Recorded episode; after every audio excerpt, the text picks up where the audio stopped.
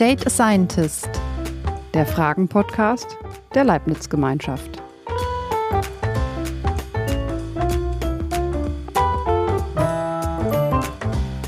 Hallo und herzlich willkommen bei Date a Scientist.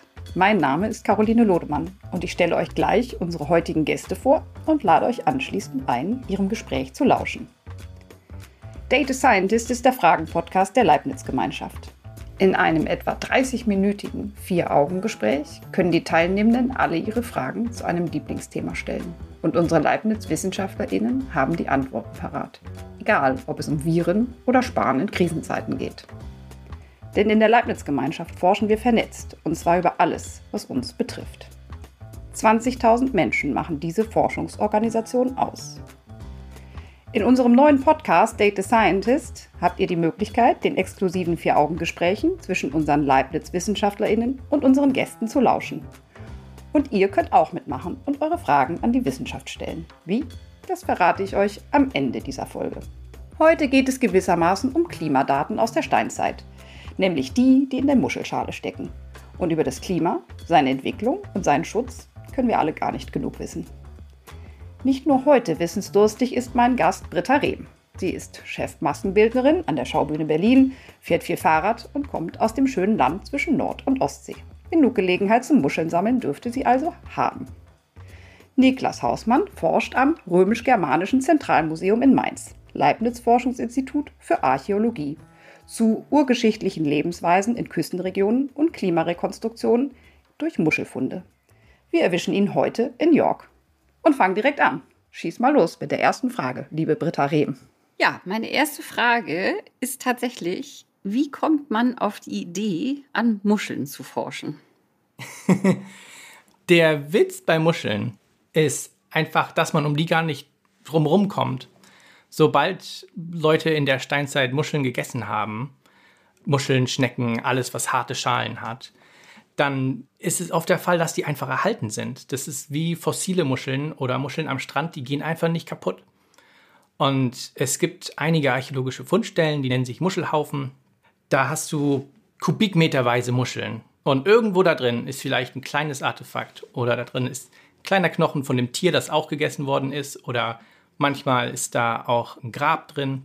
Aber du kommst um die Muscheln einfach nicht drum rum, weil die die Hauptmasse dieser, dieser Fundstellen sind. Und auch in anderen archäologischen Fundstellen hast du mal ein Haus und da ist eine Küche drin und da irgendwo in der Ecke ist eine Grube gewesen, wo die Essensreste reingeworfen haben und da landen dann auch die Muschelschalen drin. Das heißt, die bleiben oft einfach viel, viel besser erhalten als, als Knochen oder Pflanzenmaterial oder Töpfe oder andere Artefakte. Und irgendwann haben sich die Leute einfach gedacht, okay, jetzt müssten wir eigentlich auch mal was mit den Muscheln machen, weil da stecken bestimmt auch Informationen drin. Und die, die meisten Informationen, die wir von denen kriegen, sind archäozoologische. Das heißt, wir gucken uns an, was für Muscheln sind das eigentlich, die gegessen worden sind. Haben die noch andere Funktionen? Kann man die als Messer benutzen? Ähm, manchmal wurden die für Färbung benutzt, äh, wenn man Stoffe färben wollte. Kann man die selbst als Köder benutzen, um Fische zu fangen? Und darüber hinaus können wir auch äh, rekonstruieren, was das für eine Umwelt war, in der die Muscheln gelebt haben. Wenn wir wissen, da war eine bestimmte Muschel, die gerne an Küsten gelebt hat, wo es viele Felsen gibt, dann können wir rekonstruieren, dass die Landschaft in der Zeit, die ja nicht immer erhalten ist oder die sich seitdem verändert hat, äh, bestimmte Konditionen gehabt hat. Das heißt, in den archäozoologischen Daten von den Muscheln steckt ganz viel, ganz viel Indirektdaten auch drin. Und das, was ich mit den Muscheln mache, ist eine geochemische Analyse. Das heißt, ich gucke mir die, die Wachstumsringe in den Muscheln an. Also es ist im Grunde genau wie oder ähnlich wie bei, wie bei Baumringen. Das heißt, da sind bestimmte Ablagerungen, die immer wieder in regelmäßigen Abständen stattfinden. Und die geochemische Zusammensetzung jeder einzelnen Ablagerung spiegelt praktisch die Zustände der Umwelt zu dem Zeitpunkt da. Aber das heißt, dass es im Prinzip, weil du auch gerade sagtest, wie bei den Bäumen, also das heißt, man kann an diesen Ringen auch erkennen, was für klimatische Bedingungen da stattgefunden haben. Oder, also man sieht ja bei Bäumen auch, wenn sie wenig Wasser hatten, dann sind die Ringe anders, als wenn sie viel Wasser hatten. Also so in die Richtung würde das gehen. Genau. Erkennt man das sozusagen, direkt mit bloßem Auge oder muss man dann nochmal tiefer gehen oder gibt es so eine grobe Einschätzung schon, wenn man sich die Muschelschale einfach so anschaut? Es ist genauso, wie das bei Bäumen ist. Und man kann, wenn man sich das gerade so anguckt, schon ziemlich viel herausfinden. Gerade bei einigen Muscheln guckt man sich die, die Außenschale an und da sieht man schon, da sind Ringe drauf. Und oft ist es so, dass die Ringe auch genau die Strukturen, die innerhalb der Schale sind, genau widerspiegeln. Das ist nicht immer so, aber oft ist es so. Und gerade bei den Ringen, die jährlich abgelagert werden, ist das so, weil die Muscheln dann über zwei, drei Monate vielleicht überhaupt nicht wachsen, weil es zu kalt für die ist oder weil die bestimmte Nährstoffe nicht kriegen. Und dann kann man ganz klar sehen, dass da die Muscheln nicht wachsen und an der Außen, Außenhaut der äußeren Schale bildet sich dann so eine Wulst und das kann man ganz einfach zählen. Aber darüber hinaus kann man in den inneren Strukturen der Muscheln noch viel mehr erkennen, weil die Muscheln nämlich oder die Schalen oft je nachdem, wie die Gezeiten sich verändern, das heißt Ebbe und Flut, auch wachsen. Das heißt, man kann, wenn man ein hochaufgelöstes Mikroskop hat, kann man sogar sagen, diese Muschel wächst zweimal am Tag und man kann dann genau zählen, wie viele Tage die gelebt hat, wenn man eben dieses, dieses hochauflösende Mikroskop hat und wenn man genug Zeit hat, diese ganzen einzelnen Ringe sich anzugucken und zu zählen. Und das ist oft ein bisschen schwierig. Es ein hoher Zeitaufwand dabei, weil dafür die Muscheln unglaublich glatt poliert werden müssen. Und dann gibt es noch ein paar andere chemische Verfahren, wo die dann gefärbt werden. Und das ist ein Riesenhickhack teilweise.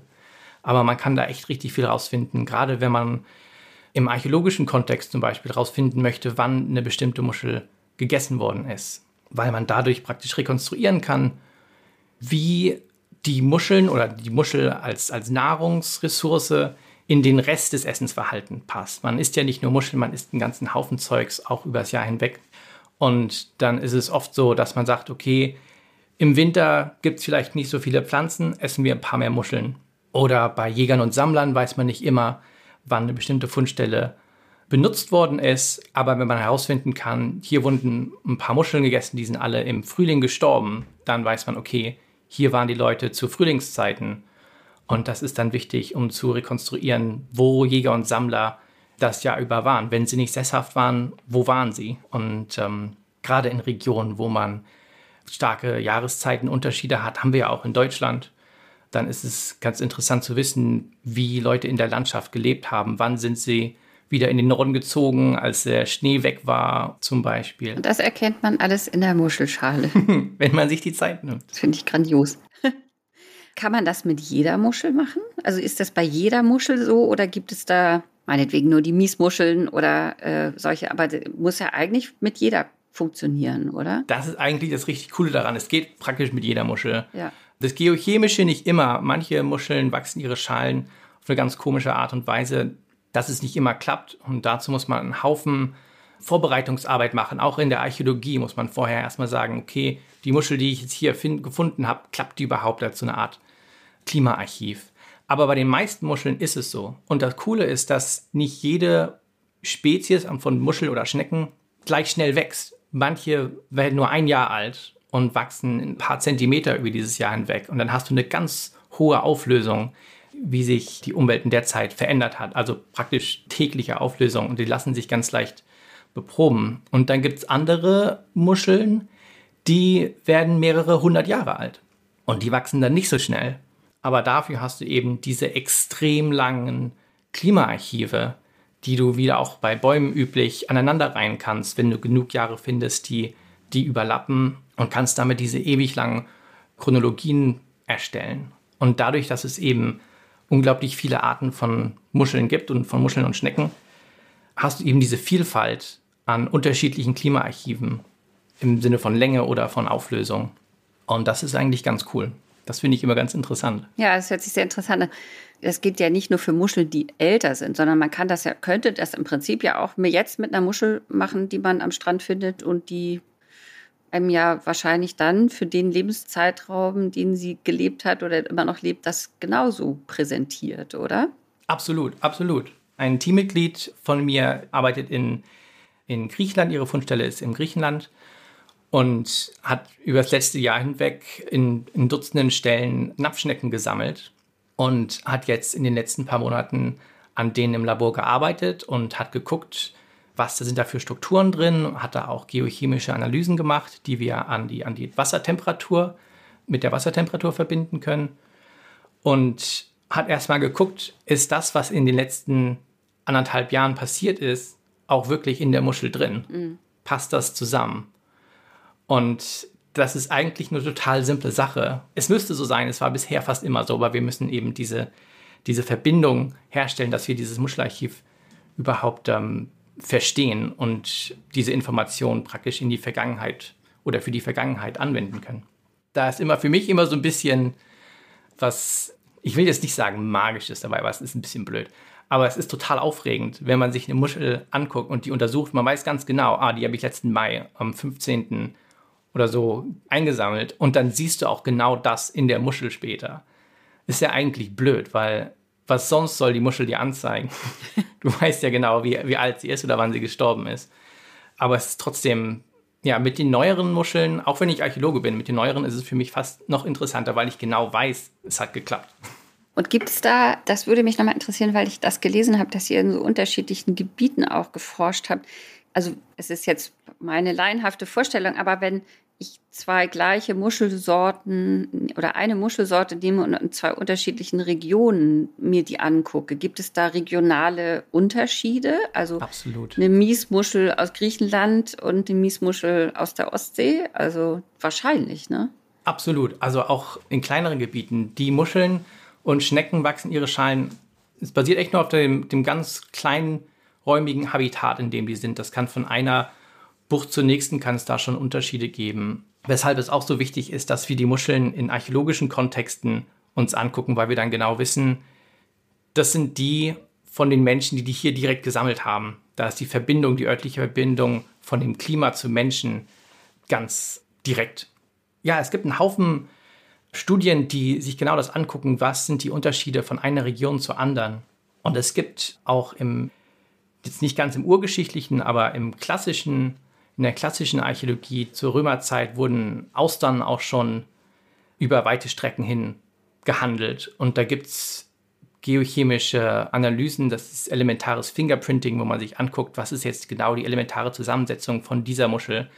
Und je nachdem, in welchem Mündungsgebiet oder in welchem Teil der Küste die gewachsen sind, ist dieser elementare Fingerabdruck anders. Und dann kann man genau sagen, die Auster, die wir hier gefunden haben, kommt gar nicht von hier. Die kommt von 300 Kilometern äh, woanders irgendwo im Mittelmeer oder wurde entlang der atlantischen Küste Frankreichs irgendwie gehandelt. Diese geochemischen Informationen im archäologischen Kontext anzuwenden, ist, ist eine ganz coole Sache. Ja, das hört sich gut an. Das heißt aber, es gibt natürlich auch ganz viel Austausch untereinander, damit man das dann auch irgendwie in Verbindung oder in Zusammenhang bringen kann mit den Informationen. Ne? Im Idealfall ja. Also es ist, es ist nicht überraschend, wenn man mal einen Archäologen in einem Institut für Geowissenschaften findet oder dass man zwischendurch mal eine Stelle bei den Geowissenschaften annimmt, einfach um die Methoden zu lernen. Die Frage ist halt immer, wie wendet man das am Ende an? Es gibt auch einen Haufen Geowissenschaftler, die dann kurz mal in die Archäologie gehen und da mal so die Fingerspitzen reintun, mhm. äh, nee, die Fußspitzen reintun kann man das überhaupt sagen im Deutschen? Ich weiß gar nicht. Im Englischen ist es vielleicht to dip your foot in. Es gibt auch einen Haufen Geowissenschaftler, die ab und zu mit Archäologen zusammenarbeiten, einfach weil es total interessant ist, mal zu gucken, wie kann ich die Methoden, die ich für meine normalen Sachen anwende, auch im archäologischen Kontext anwenden. Und ich glaube, da, da hat die Archäologie einen großen Vorteil, dass es viele Leute gibt, die auch irgendwie interessiert sind und eben auch viele Leute, die ganz interessante Fähigkeiten haben aus den Naturwissenschaften und die dann anwenden können. Und da haben wir gerade in der, in der Archäometrie oder in den Archaeological Sciences, das lebt davon, dass es naturwissenschaftliche Fortschritte gibt, die dann durch interdisziplinären Austausch praktisch in der Archäologie angewandt werden. Also ohne zwischendurch sich mal mit anderen Wissenschaftlern aus anderen Gebieten zu unterhalten, da würde ich überhaupt nichts hinkriegen. Und äh, ich war auch selbst zwei Jahre lang in einem Institut für analytische Chemie im Grunde. Das, die haben sich nur auf Laserstrukturen fokussiert. Und davon habe ich nur profitiert. Das glaube ich, ja.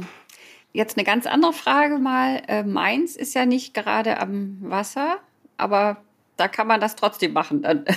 äh, naja, meins ist am Wasser, nennt, nennt sich Rhein. Ach so, ja, da gibt es ja auch Muscheln. Stimmt. Ja, logisch. Ja. Ja. Und es gibt auch im, im Fluss, Ja. im Fluss gibt es auch viele Muscheln. Aber das Problem ist, dass wir bei Flüssen, dass die den Flusslauf andauernd verändern. Und das ist total nervig, weil die ganzen Muschelhaufen, wenn sie dann da gewesen wären, jetzt kaputt sind, weil der Fluss die erodiert hat. Und das ist am Wasser ähnlich, weshalb es in Deutschland auch nicht so viele Muschelhaufen gibt. Es gibt das Institut in, in Schleswig, das Landesmuseum in Schleswig, die arbeiten auch am Muschelhaufen, mit denen arbeite ich auch zusammen. Das Problem ist aber, dass wir auch hier durch Küstenerosion und steigende Meeresspiegel totale Probleme haben. Nicht nur seit kurzem, sondern steigende Meeresspiegel in Norddeutschland seit den letzten 10.000 Jahren, vor allem die letzten 6.000 Jahre im Vergleich zu anderen Küsten Europas sinkt die norddeutsche Küste ein bisschen. Und dadurch haben wir viele Küstenfundstellen, die einfach jetzt untergegangen sind. Die sind ein paar Meter unter Wasser. Oft kann man die noch finden, wenn man danach sucht, wenn man sich die Zeit nimmt und Taucher runterschickt und durch geophysikalische Analysen kann man die auch in den Sedimenten finden. Allerdings ist es so, dass wenn der Meeresspiegel steigt, dann werden Küsten erodiert, die vorher eben trocken waren. Und durch diese Zerstörung gehen die Fundstellen eben auch verschütt. Und das Problem ist das, was wir jetzt im Moment haben, dass wir selbst wenn wir unter Wasser was finden, dass die meisten Fundstellen einfach nicht mehr stratifiziert sind. Das heißt, die sind nicht mehr in ihrem originären Kontext, sondern da wurden Sedimente weggewaschen und woanders wieder abgelegt. Und da können wir sagen, okay, hier sind Artefakte drin. Oder vielleicht finden wir auch äh, Überreste von, von menschlichen Überresten. Aber die Fundstelle an sich, der ganze Kontext ist weg. Und das ist bei Muschelhaufen auch so. In Dänemark haben wir eben tausende Muschelhaufen. Aber dadurch, dass die Geologie da ein bisschen anders ist und sich die Küste im Vergleich zum Meeresspiegel ein bisschen anhebt, sind die noch erhalten und in, in Deutschland sind die eben weg. Ah, okay. Mir fällt gerade noch was ein. Gibt es einen Unterschied oder erkennt man den Unterschied zwischen Muscheln, die in einer natürlichen Umgebung leben oder zwischen Muscheln, die in so Muschelbänken oder sowas gezüchtet werden? Kann man da Unterschiede erkennen? Uh, das ist eine gute Frage. Ich würde fast sagen ja, aber ich habe die einzige Erfahrung, die ich mit gezüchteten Muscheln habe, ist, dass ich mir manchmal, wenn ich rezente Muscheln brauche, um zu gucken, ob die Methode, die ich anwenden will, funktioniert, dass ich da mit Farmen gearbeitet habe. Und im Grunde würde ich sagen, dass die einfach riesig sind im Vergleich zu den wilden. Einfach dadurch, dass die perfekte Konditionen haben müssen, damit sich das Ganze rentiert. Und bei den wilden ist es eben oft so, dass man die kaufen kann oder verkaufen kann. Und einfach dadurch, dass die wild sind, einen besseren Preis haben kann. Meinst du jetzt, wenn man die kaufen möchte, dass man sagen kann, ich kaufe jetzt hier die Muscheln, aber ich will nicht, dass die gefarmt sind?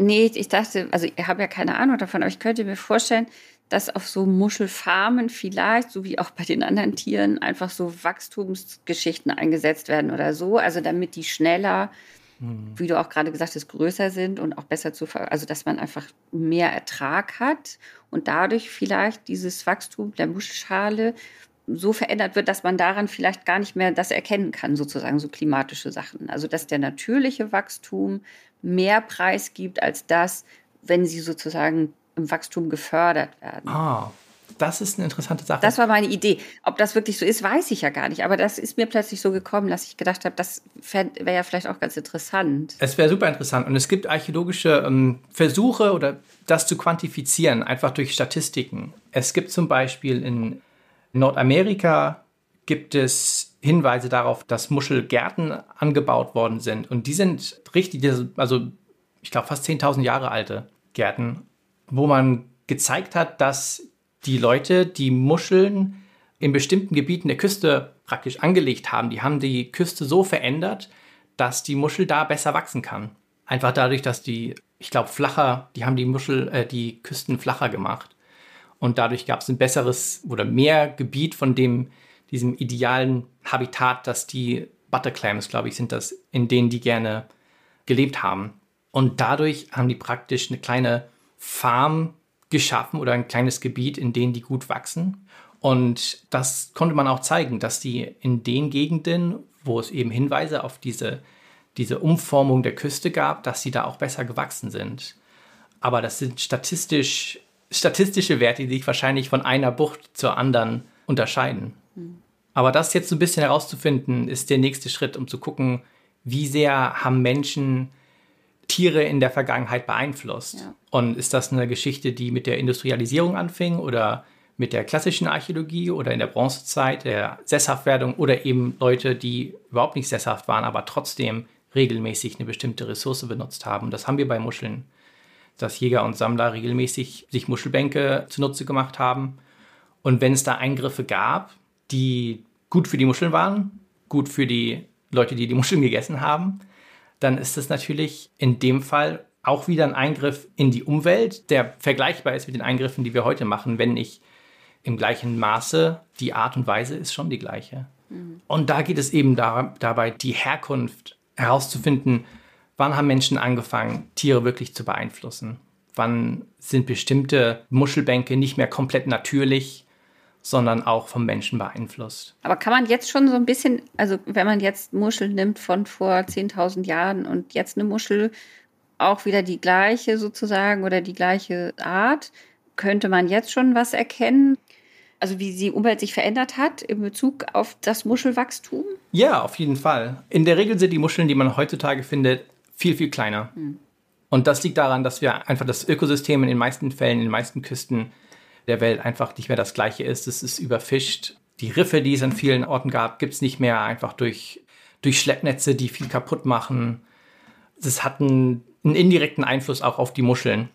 Das Ganze ist ein, ein Ökosystem, das natürlich, wo alles irgendwie so ein bisschen zusammenhängt. Und es ist oft so, dass wenn wir uns rezente Muscheln angucken, dass die um einige Male kleiner sind als die, die wir in den archäologischen Fundstellen finden. Und das ist natürlich schade wenn man weiß, dass man früher riesige Jakobsmuscheln essen konnte und jetzt sind es so kleine Dinge. Ja, komme ich zu meiner nächsten Frage. Ich weiß nicht, ob es meine letzte schon ist. Isst du selber noch Muscheln? Ja, ich nicht so gern wie andere. Ich koche die gerne. Ich koche unglaublich gern und ich koche auch gerne mit Muscheln. Es ist nicht so leicht, die aus guten Herkünften zu kriegen, dass man genau weiß, okay, die sind jetzt nicht ja. Irgendwie auch von der Population, die totgefischt wird. Andere Leute, mit denen ich arbeite, lieben Muscheln. Ich war letztes Jahr auf der Konferenz, wo wir dreimal Austern gegessen haben. Es gab nur Austern und Baguette. Wenn man dann Vegetarier oder vegan ist, viel Spaß mit dem Baguette. Meine, deine Doktorandin isst die auch roh, die sammelt die Schnecken, isst sie roh und findet auch, dass es da Unterschiede gibt von einer Bucht zur anderen. Das ist eine Forschung, die mir, glaube ich, da werde ich nie irgendwie Fortschritte drin machen, weil ich das einfach nicht kann. Nee, das könnte ich auch nicht. Einfach Rohmuscheln zu essen. Ich meine, sie sind frisch, aber auch ungewürzt.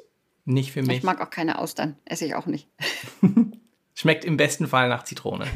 Ja, liebe Zuhörerinnen und Zuhörer, jetzt ist die Frage, wer von den Zuhörerinnen und Zuhörern geht jetzt am Strand mit äh, wesentlich offeneren Augen in den Sommerferien spazieren oder wer probiert eben doch einfach mal die Schnecke am Wegesrand? das bleibt jetzt offen für uns. Vielen Dank, dass ihr eure Fragen und Erkenntnisse geteilt habt. Es war toll, dass wir hier zuhören durften.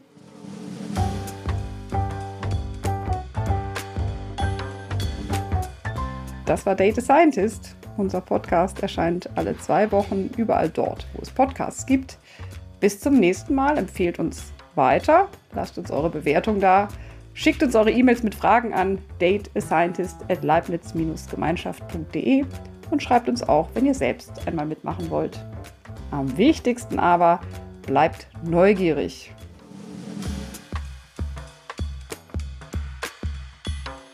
Data Scientist ist ein Podcast der Leibniz-Gemeinschaft, produziert von Pool Artists. Redaktion Caroline Lodemann und Marleen Sommer. Weitere Informationen findet ihr unter www.leibniz-gemeinschaft.de slash datascientist.